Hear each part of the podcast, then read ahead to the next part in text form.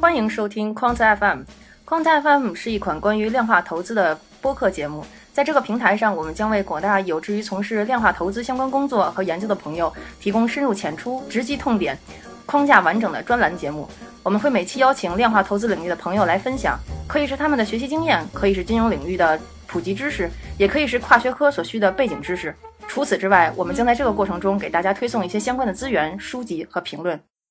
Hello，大家好，欢迎来到 Quant FM。今天是我们第十四期的节目。呃，跟前两期呢，我们都给大家一直在分享期权的相关知识，还有基基础的那个交易的概念和交易的类型。包括上期我们讲了非常复杂的这个希腊值。今天呢，开始呢，我们要给大家讲一下呃这个波动率。我们在就是上上期应该是结尾啊或者附近的时候，给大家提到了一下这个波动率交易。对，然后对，就跟大家说了一下，其实期权交易的本质呢，就是在交易波动率。然后当时给大家埋了个伏笔，今天呢，我们就给大家稍微展开一下，说一说大概有四种吧，比较常见的这种波动率交易的策略，或者说就是怎么去做这个波动率交易，大概有四种不同类型的这种交易方式。啊，今天呢还是由我和阿飞的两个人，其实主要可能今天还是阿飞给大阿飞的给大家讲的多一点，然后给大家就是介绍一下呃我们这四种就是呃交易的方式。嗯，然后也跟大家简单分享一下，然后主要呢，其实也是，呃，还是得靠大家以后在市场里面摸爬滚打，然后我们也是就是和大家共同进步。对对对，嗯。所以呢，今天是波动率，所以一开始先给大家再复习一下什么叫波动率吧。我们来说一下它的定义，然后，呃，几种不同波动率的类型，好吧？的，那我来说，嗯，那波动率呢，实际上我们对就交易员一比较公认的就是。常用的就波动率的定义就是我们所交易的标的物，它每天的这个结算价的这个以结算价计算的这个 log return 就对数收益率啊，它的这个标准差啊，然后呢，我们需要因为平时说的大家听到这个波动率啊，包括我们这个前段时间说的这个中国波曲啊，那这个其实大家会是一个年会会是一个年化的波动率，那就是我们算了波动标准差之后，因为它是每天的收益率嘛啊，那我们还要乘一个年化因子。那在国内呢，因为我们的交易日是二百四十个交易日，那我们可能就要乘以这个根号下二百四。那这样的话就连起来就是说，标的物每日结算价这个 log log return 的这个收益率的标准差，然后再乘以我们的银行因子，啊，就是这个我们说的这个波动率。嗯嗯，那实际上我们在就是大家经常听到可能会说，哎，波动率有很多种啊，有什么已实现波动、历史波动，那是这实际上是波动率一个分类。呃，那我们主要把波动率分为两种，第一种呢是已实现波动率，啊，就就是我们经经常听到的 realized vol，或者说对对，或者说是历史波动率，就是说已经已经过去的这些天，然后的一个波动率，就是比如说前二百个交易日或前五十个交易日，它这波动率是什么样的？对，然后你通过这五十五十天的这个标准差，然后乘以相应的年化因子，那这个就是这个年化的波动率。那其实我们还会听到一个更多的就是隐含波动率。那这个期权的隐含波动率呢，实际上是重要的一个一个概念了。呃，那这个隐隐含波动率，前面那个已实现波动率或历史波动率，我们是对标的物进行研究。比如说，如果是五零 ETF，或者是咱们现在已经上了的豆粕，或者是呃白糖的期权，对，那这样的话就是相当于对他们这个现货去做相应的数据分析，比如把它的每天的收益率、结算价的收益率算一下。啊，这样是得到的已已实现波动率和历史波动率。那隐含波动呢？它不不同之处就在于，它实际上是根据我们这个期权定价公式，也就是说我们前面说了好几次的这个 BSM 模型，或者你其他的定价模型，它跟你用的模型反推出来，把相应的其他的几个量都带进去，反推出来这个这个 sigma 或者这个 vol 啊，就是叫隐含波动率。那它实际上为什么要要用隐含波动率呢？就这个已实现波动率或历史波动率，它实际上是历史上或者这个市场市场在过往这个环境当中对这个标的物波动是大家已经形成了一个看法啊。对，那这个隐含波动率呢，实际上是市场上这个买卖双方对未来这个，比如说咱们这个期权还有三十天到期或六十天到到期，那未来这段时间对它这个波动率的预期啊，也就是说隐含的这个这个期权价格里面，就是因为其实这个波动率。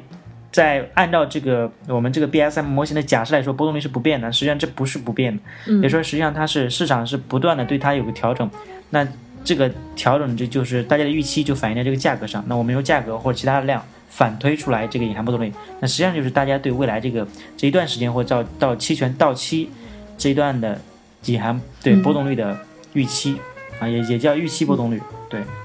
嗯，这是波动率。对，所以这就是我们平常经常说的这两种波动率。嗯。然后就是我们再往下，呃，就是已经了解了这个波动率，还有包括之前我们讲过的那些希腊值的这个基础概念之后，我们其实就可以利用这个波动率来做一些相应的这种操作，来赚取其中的一些价差，对吧？是的。嗯，所以说波动率交易呢，呃，我们。在讲波动率交易之前，我觉得应该还是先提一下，再再再跟大家复习一下这个叫就是 delta 对冲这个概念，或者说叫 delta neutral 这个概念。就是我们之前也应该是给大家提过，就 delta neutral 呢，其实是指你需要呃，就比如说你可能有一个头头寸，这个头寸里边包括一定的期权，呃，然后也包括一定数量的这个现货，或者说你的标的物。这样呢，你把这个头寸组合了以后呢，你可以算出它们这个 delta 等于零。啊，就是这么一个头寸，这个就是我们平常都在说的这个 delta neutral 的这个头寸啊，在我们之后在做的各种波波动率交易的过程中呢，其实我们一直都需要大部分时间吧，都需要保持这个 delta 这个 neutral 的头寸，这个一直保持 delta neutral，也就是说一直为零的。但实际上市场一直在变动啊，在这个变动过程中，你的 delta 也就会跟着变动。你的现货呃，就是你这标的物的 delta 它变动了以后，就导致你的这个整个的这个价呃就不可能保持为零了嘛。所以在这个过程中呢，你可能就需要相应的调整你的这个头寸，然后让它保持零。这个调整的过程呢，呃，大部分来说就是要调整你这个呃手里持有的这个标的物它的那个数量，然后来调整这个过调，就就是做这个调整，嗯。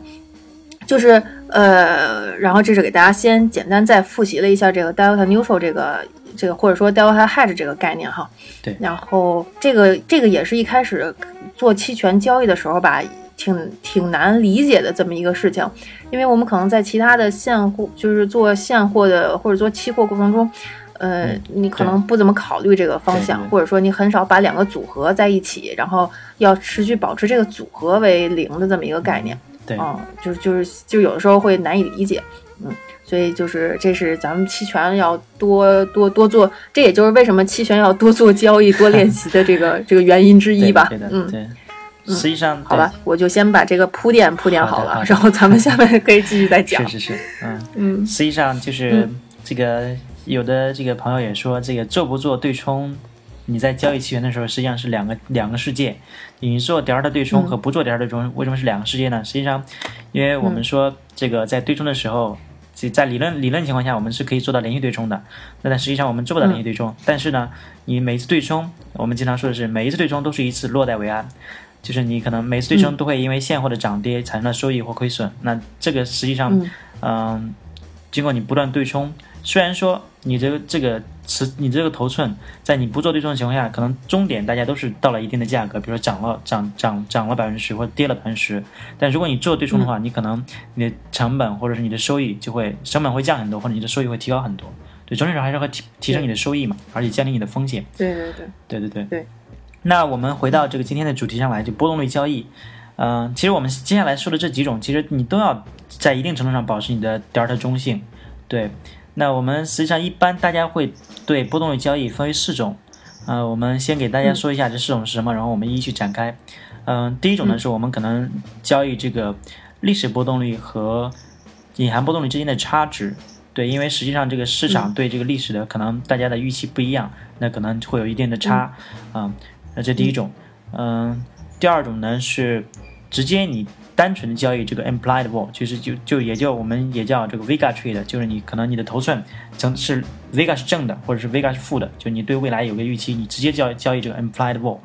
呃，然后第三种呢是我们叫 skill trading，skill trading 是因为稍后我们可以展开一下，是因为这个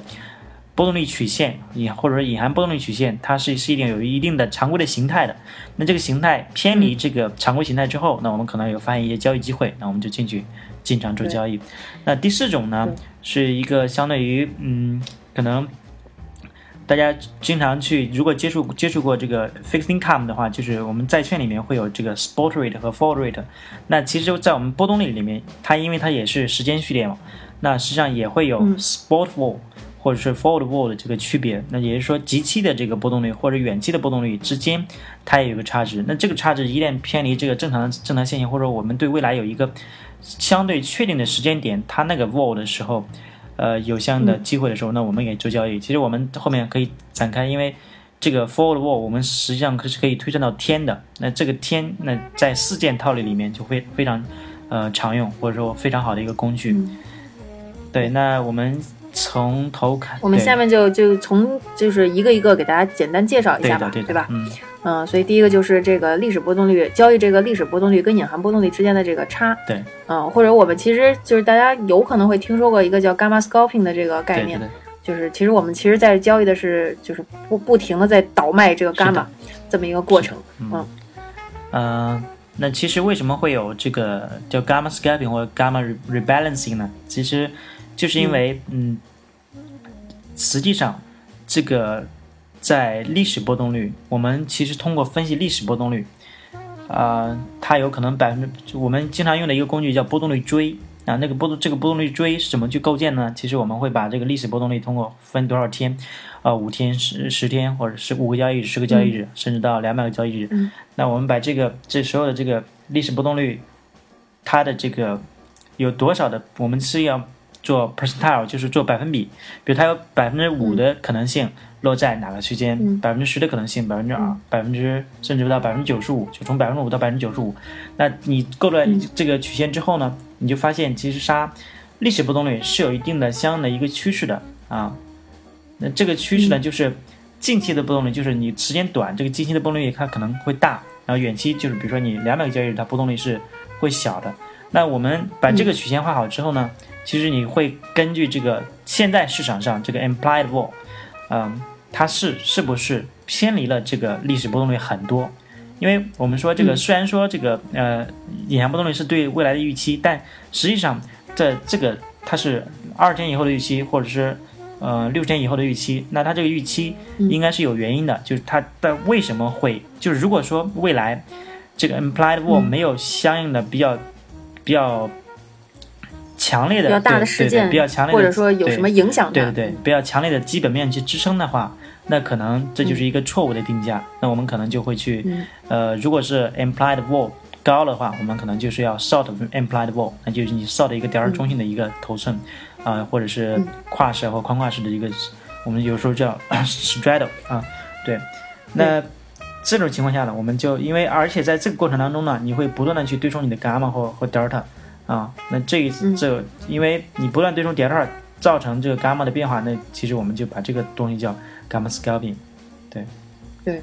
嗯，我就再总结一下啊，就其实我们刚才一直在说这个历史波动率跟隐含波动率，其实隐含波动率我们说了，它就是一个对未来的预期，它是一个呢从公式来讲，或者从整体的这个呃模型来讲，它得出的这么一个一一一个波动率的值，或者说一个波动率曲线吧，你怎么理解也行啊，就是说这个曲线其实是它可你可以你也可以理理解成它是一个看不见的手，或者说隐含在这里面的一个。啊，一条就是 hidden pattern，就这么一个东西。然后，但是实际上你的历史波动率呢，它是一个我们每天都在交易、每天都可以看到的这么一个数。然后它这个数呢，和你在背后隐含的这个逻辑或者隐含的这个规律之间是会有偏差的。但是呢，这个偏偏差一定是均，就是它遵循的是均值复归的这个原理。啊，因为它是一个时间序列的这个这个模型嘛，所以它就是如果它符合了基本的假设的话，我们可以理解成为它是一个均值复归的模型。至少至少现在大家都是这么认为的，这是一个均值复归的模型。所以呢，我们在也在做这个，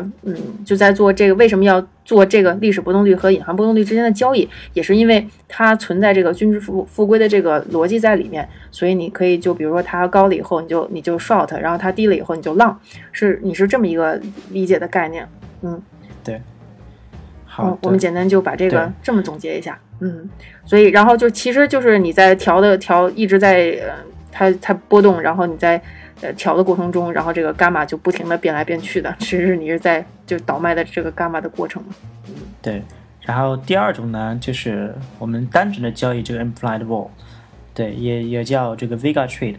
那实际上这个因为这个隐含波动率呢，它实际上也会有一些。它本身的这个特性在刚才一雪说的这个均值回复是它一个特性。那实际上我们通过对历史的隐含波动率的研究呢，我们发现，嗯，它可能最高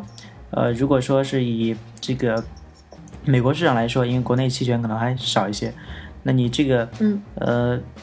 道琼斯指数最高啊，或者说这个我们说标普五百这个这个呃期权呢最高的是 SPX，、标普五百，对，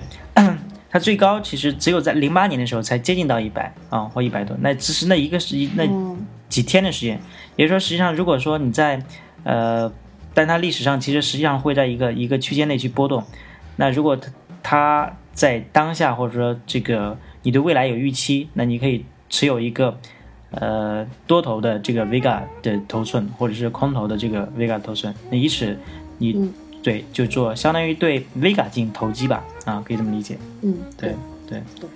所以这个其实就是，呃，简单总结呢，就是它并没有一个，它它比较的对象呢是和它自身，呃，这么就是和它自身过去的这个，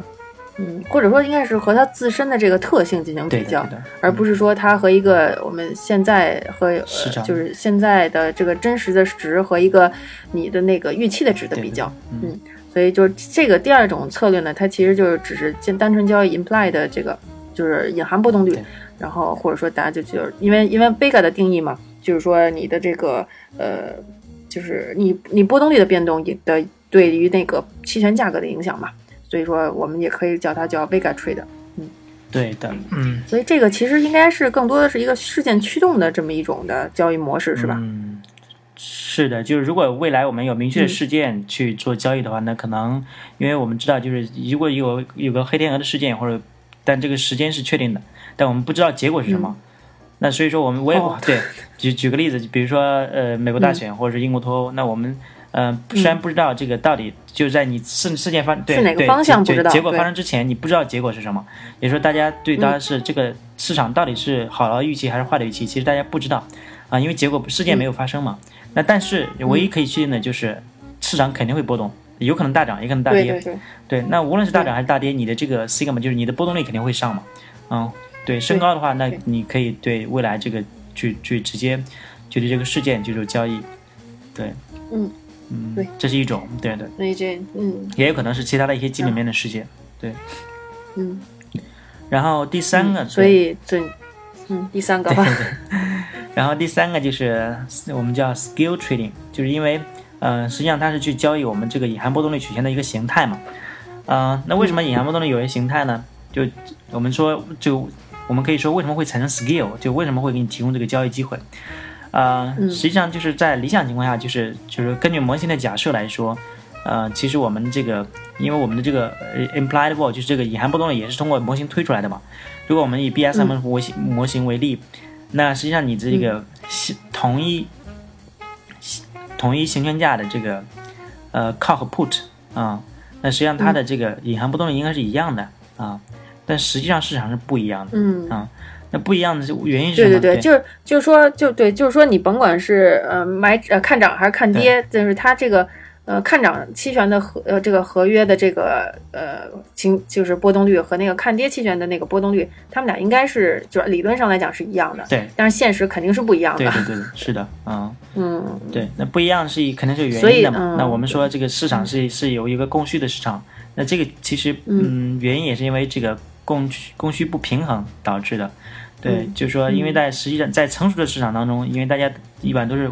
风险厌恶的嘛，所以说人们倾向于嗯，去买一个保险，对它的这个多头多头的头寸，嗯，比如说以 long put 或 short call 的形式，对它这个多头头寸加加一个保险，啊、那所以所以说这种情况下就把这个 put 一直买买买买，其实把这个 put 的这个隐含波动率就买上去了，啊、所以就形成了一个偏度，啊、就说你 put 的隐含波动率高、高于这个呃 call 的这个隐含波动率，对，嗯但但是呢，其实国对所以这个呢，就就就会产生一个就交易机会，对不对？嗯，对，交易机会，对，就是因为如果在长期来看，它是就是要回复到，比如说这个到期的时候或接近要行权的时候，其实它应该回复到这个靠和 put 是一样的。对，如果你太偏离，太偏离，那说明就是因为还有一种就是大家在一个事件发生的时候，就倾向于买更多的保险，或未来有一些预期的时候，对，啊但或对未来可能这个这个大家的预期错了啊，那你可能这个时候就可能发生机会，发发现这个交易的机会。啊，那这个时候嗯就做相应的，你就持有相应的头寸就可以了。对，嗯嗯嗯然后其实，呃，美国市场一般是就是它这个偏度是就是 put 会高高很，就常规的话 put 会高一些，就是大家大家比较成熟，其实还是会厌恶风险倾向于去买更多的保险，对对，买保险，啊对，但是呢，呃，国内可能因为投机就仅拿五零 ETF 来说啊，因为这个，因为豆粕豆粕和白糖交易的时间还很短，就刚开始刚嘛刚开始对对。那实际上就是对五零来说，其实这个大家买 call 的这个倾向性可能会更大一些。就大家还是像我们之前说的，哎，大家更多的人把它当成一个投机的工具啊，就买一个 call 放那儿啊，就赌嗯，赌它赌它大涨啊。其实其实对，而且其实可能大家还嗯，就这个思想还没有建立建立起来，还没有一个成熟的交易期权的这种对冲的概念，对对对对，嗯，就包括可能很就是还是比较少的人在做这个，就或者说散户来说，还是很少的人在在做 gamma scalping 啊或者这些，他可能还是觉得。呃，就是我还是跟买股票一样，然后去买一个搁在那儿，然后看它涨或者，跌，嗯。都都都不考虑时间价值的这种，对然后就这种情况也是，有的。然后嗯其实更深层的原因还是因为这个，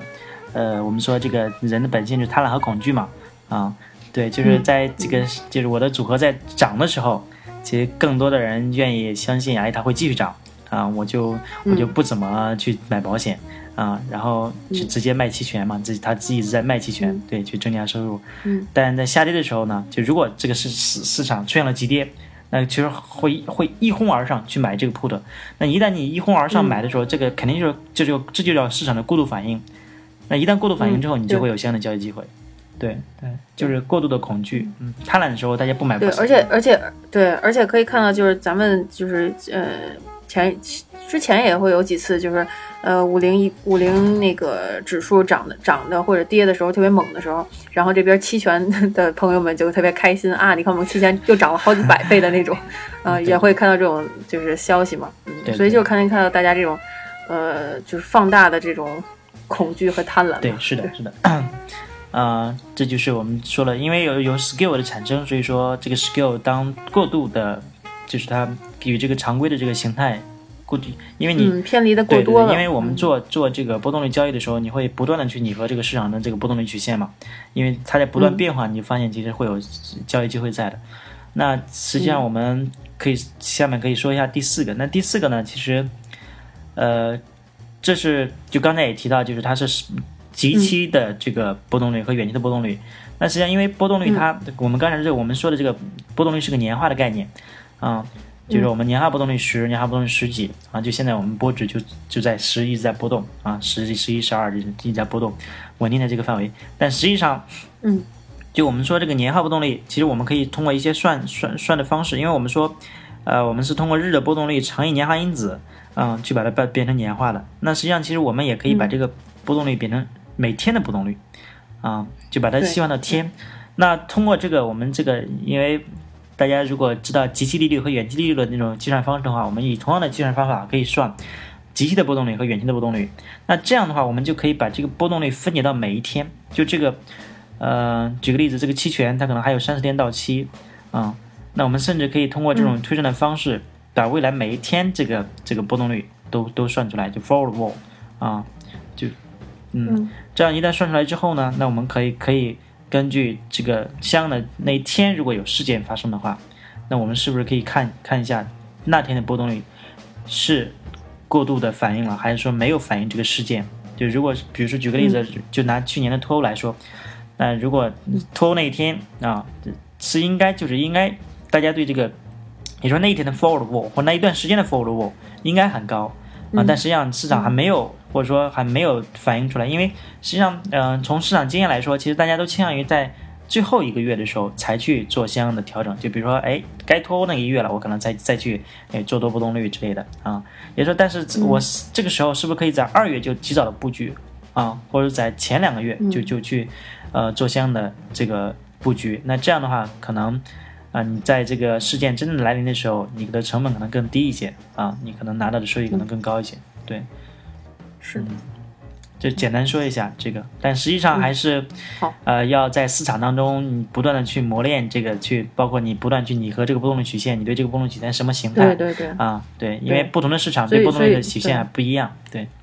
对，所以就是这个过程，就是还是每个人自己摸索的这个角度啊，或者说，嗯，摸索的这个时间是不一样的。对的，对的。嗯，所以我们也是简单，就是也刚刚刚开始入门，然后也是简单给大家讲了我们可能就是学习到的这几种比较普遍的，或者说比较主流的呃波动率交易的策略。然后呢，之后的路我们也得和大家一起继续努力，继续 继续在这个市场里面进行摸爬滚打，才能 才能往下 继续